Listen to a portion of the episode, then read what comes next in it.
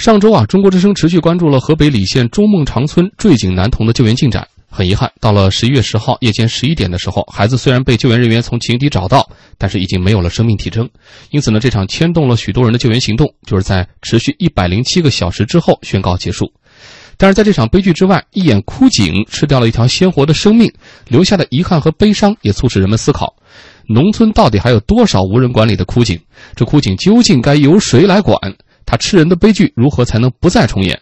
那么九号到十号，河北日报记者就深入到了河北的石家庄、保定、承德等地，就废弃枯井相关问题进行调查。一方面，不出意外的发现，这农村的枯井多了去了，没有哪个部门有相应的详细的统计的数量；另一方面，就是我们今天说到的今日声音，叫不归我管。那么根据河北日报的报道说呢。河北省水利厅有工作人员告诉记者说，从政策上没有明确枯井由水利部门管，井的所有权是谁谁来管，要具体情况具体分析。他们说呢，打井办理取水许可审批确实由水利部门负责，但是关闭水井及后续的处理，那得由水井的所有人负责。而河北省农业厅也明确答复说，枯井不归我们管。呃，河北省住建厅也表示说，我们的管理呢没有涉及到枯井这方面，建议你们去问问农业和水利部门。也就是说。在记者看来，所有有可能牵扯到的单位都明确表示，政策上说得很清楚了，这个事儿至少目前不归我管。所以呢，这个报道刊发之后啊，呃，大家伙儿也是有比较热烈的一个讨论。也有朋友说呢，当地政府呢，具体的政府是不是应该管呢？呃，河北日报的记者也做了调查，说六年前保定市徐水区大王店镇孙秀田老人的老伴儿在采摘酸枣的过程中失足掉进枯井里，不幸身亡。对此，当时的镇干部曾经表示，这个井属于谁，比如说是村集体的或者哪个单位的，那就该由谁来处理。对于掩埋、封存或者警示，政府啊没有这项开支。就是大家觉得都现有政策确实是有这方面的空白，那么问题也就随之产生了。都说不该我管，那到底谁该管，又该怎么来管呢？先请出我们的两位观察员，叶老师。这我觉得很奇怪，这个现有政策它并不存在空白。嗯，这很明确，就是井的所有人。呃，应该来管理这个井的正常使用，以及是否封存，呃，和和封存之后带来这些后续问题。这个我我我想，其实这个从呃目前的相关规定或者法理上来讲的话，应该是非常清楚的一件事情。因为第一呢，就是你在耕地上面取水打井所打的这个井，跟城市里边的相关这种硬井或者是涵道不同，嗯，它并非是有专门部门进行管理的这种公用设施。我们很清楚，你想，实际上这种机井存在很多的情况呢，在前几年关于华北大旱、地下水超采等等等等相关的报道里面，实际上是从一些侧面已经提到了。对，那么华北地区上存在这种这种机井打的非常多，而且是越打越深的。对，原来有的可能只要打十几米，呃，几米、十几米就够了，现在甚至有的要打到几十米，甚至上百米。那么这些个井，多数都是由村民或者村集体这种集资之后啊，哪几是按照本着这个谁使用呃呃谁受益谁谁付费的这个原则，几家人合在一起打的。但是因为你水可能超采地下水位下降的比较快，用了没多久之后，呃，转移到别的地方再打再打一眼，有没有钱对这个井呃井做封存或者后续处理是一回事情，你有没有义务去管理这个井是另外一回事情。所以我想相关的这个。道理实际上应该是很清楚的，那为什么非一定要去问说你这个村集体也好，或者说是镇上也好、乡上也好，乃至于几个政府职能部门对这个东西有没有一个管理的义务？我想这个可能是呃大家的这个呃思维，我觉得没有统一在一根弦上。你毕竟这个井的话呢，实际上你从使用的角度来讲，集资去打的井，实际上是几个村民啊，你可以我觉得不太严谨讲是几个村民的私有财产。嗯，那么你这个后续。来处理的话，那使用人是要对他要负责的。这是叶老师的观点，我要再请出洪林老师。确实，这个事情在报道或者是讨论的过程当中，现在出现了不同的声音。一种声音就像叶老师说的，其实已经说到了啊，比如说谁来打，谁就应该负责到底，不一定非要指望着，比如说政府有关的部门，或者说一定要有一个对应的监管单位。但是也有一种声音觉得，就像我们以前经常说的，此地垃圾不可随意乱放。但是如果乱放了，谁来罚？罚多少？如果不精确到位，好像这个事情就最后逮不到人一样。说必须得有一个监管单位。这两种声音其实是多少是有不同的。洪林老师怎么看？呃，这个东西啊，我们举个例子就知道了。因为我在国外工作的时候，刚好呢是一个特别缺水的国家，一个热带国家。我们那记者站里就打了一口井，其实也都挺深的。然后呢，这个井呢，平时打完了之后呢，基本上就是这种盖的这种状态，呃，你肯定不敢去碰它。我举个什么样的一个例子呢？因因为大家都谈到了，就是说，如果出现这样的一个悲剧的事件，大家肯定都知道是一个悲剧，那么一定会想找出一个责任人或者责任单位，你来承担这个责任，因为毕竟是一个人命关天的那种事情。但问题是，如果说我们说这个找到一个具体部门的时候，那么你想追责的时候，这个负责这个井的这个井盖或者是什么，现在并没有一个明确的部门，而且确实是谁打谁应该负责，应该是。我想举一个什么样的例子？就举我这个工作这个地点的例子。嗯嗯，这个井就在我们这个工作单位，就相当于是我们做做的一个这个公寓的一个院子里面。那么这是属于说这个单位产权所有，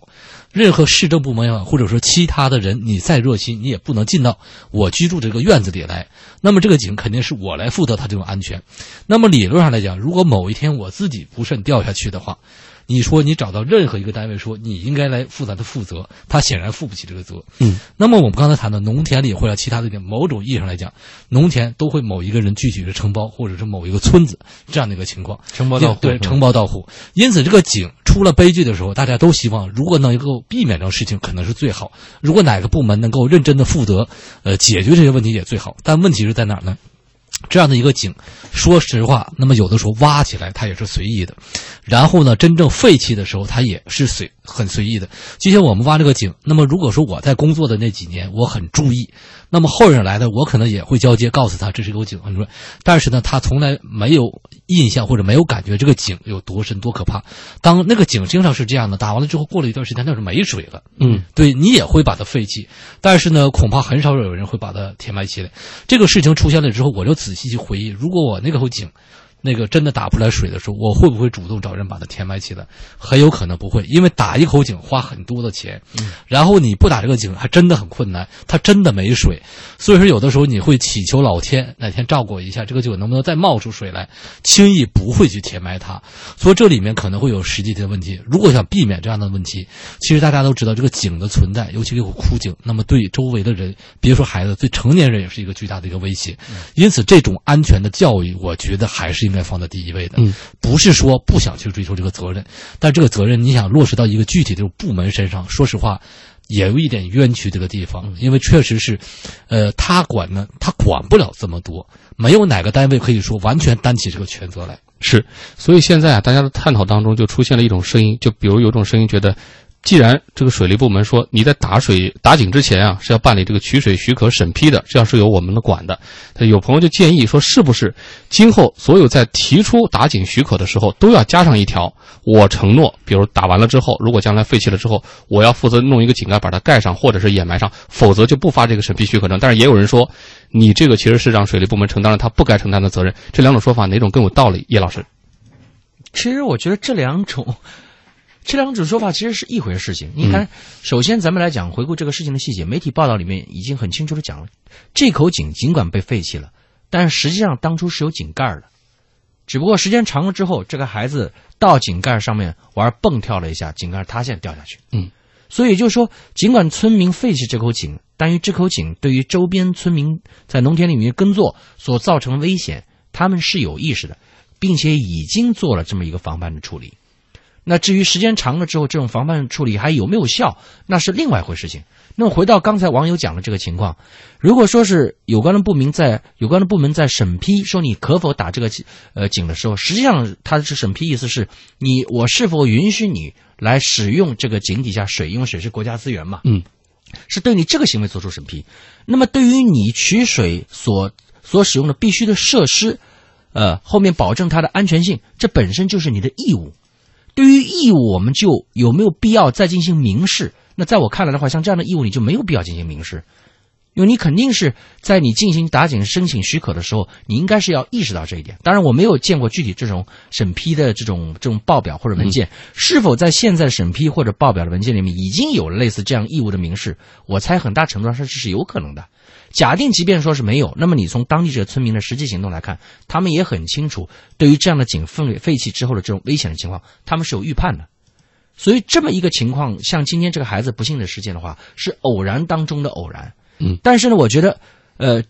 现在因为有个什么样的情况变了，就是在早些年，你要放到二三十年前，可能这种机井的话还不算太多。现在因为整个华水呃华北地区的这种超采，这种机井越来越多，那越来越多的话呢，的确是对很多这个农民在田间作业的时候的这种危险系数在增加了。那在这种情况下，我们有没有必要修改原来政策方面的一些相关的对于这个呃农民使用这种机井进行后续处理这种规定？啊，那么更多的来加强农民进行管理的义务，那我觉得是另外一回事情。嗯，因为如果说我们能够想见，如果你要求农民去呃增加这种管理的这种义务，那么就意味着他无论是时间还是精力，总体成本他投入增加，这是一个对吗？那么你相关部门要进行一个有效的监管的话，你也有一个成本投入，关键就是说是这种这种监管的方式能不能够做到有效？我们如果仅仅只是在白白纸黑面上，呃白纸黑字上面再强调说你打井。可以，我给你审批完了之后，你也有义务要进行后续的管理，他也可以，因为农民也知道。但是我后面如何再对你进行一个非常有效的监管？没口井，我给你造个卫星定位吗？造个二十四二十四小时的摄像监控吗？这是不可能的事情。所以从目前我觉得相关的规定来讲的话，明示了你的义务，并且农民自己也很清楚的不，这这这之后就已经足够了，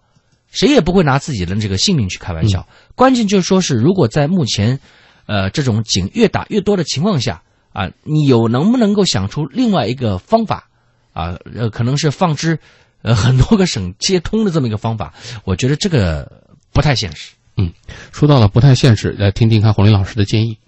呃，我觉得这里面来讲，就说每个人应该承担起自己的一个责任。我还想举一个例子，你比如说我们说这个，呃，每个家庭，如果你生育一个孩子的话。那么父母肯定是最初一个监护人，嗯，那么你把这个生命带到这个世界上，你肯定就要照顾好他。那么按照刚才那种逻辑来讲，有的人说这个审批的这个部门你要负责这个责任。我们知道我们国家要生一个孩子来讲，还得有一个生育的这种许可，对对吧？你得有这个他允许这个这个生这个孩子。那么如果说是不是这个允许你这个生育这个孩子这个部门，你就要替这个孩子未来一切成长负责呢？因为有的这个孩子这种父母，比如生了之后。呃，一开始可能很尽心，后来呢，可能各种各样状况，其中也包括自己这种疏忽大意，呃，等等，他有可能就没把这孩子带好。那么这个时候，你说你能追究当时这个审批，就是我们说这个准生部门的责任吗？对，显然不能。但是呢，如果你的父母假如说没有这个能力照顾这孩子，你提出来的，社会会有相应的那种机构来替你抚养孩子，对吧？我们说这个福利院等等，这是没有问题。那么现在就是一点，就是说，当这样的一个井打好了之后，你作为家长或者说村一级这种管理部门来讲，你有没有做好相应的防范措施？如果你做好了防范措施，那么是处于一种意外的这种情况的时候，我觉得就没有这种去追这种责任的这种。呃，这么大家挞伐的这种必要了。嗯，说实话，这种安全意识都应该从自己做起。就如果说忽视自己的那种安全的那种意识，把这个安全防范都应该就恨不得说我应该闭着眼睛出门都不会有什么问题，那是不可能那个事情。就是很简单的事情，你说我们到这个十字路口，这个不是较真儿或者斗气的一个问题。绿灯的时候，你经过肯定是没有问题的。但是你能说你闭着眼睛过吗？它会出现各种情况，会有闯红灯的，没有闯红灯的一面，它还有右转弯的等等。所以说呢，绿灯对你。意味着你可以通行，但是呢，不是说闭着眼睛通行，你还要去看。就即便我们说绿灯的状态下，它还会有各种各样的意外，那更何况就是说这个井已经存在，你已经知道这种情况下，所以说一个任何一个悲剧的事件，我个人觉得应该引起是一个全社会的这种思考，而不是说把责任一定要加在某一个部门转嫁在某某一个部门身上。所以你看，我们这样的讨论，说谁该管、怎么管，甚至是不是一定要用管这样的这个思维方式来解决这样的问题，背后。都想探讨的是，这样的悲剧是不是能够越少越好？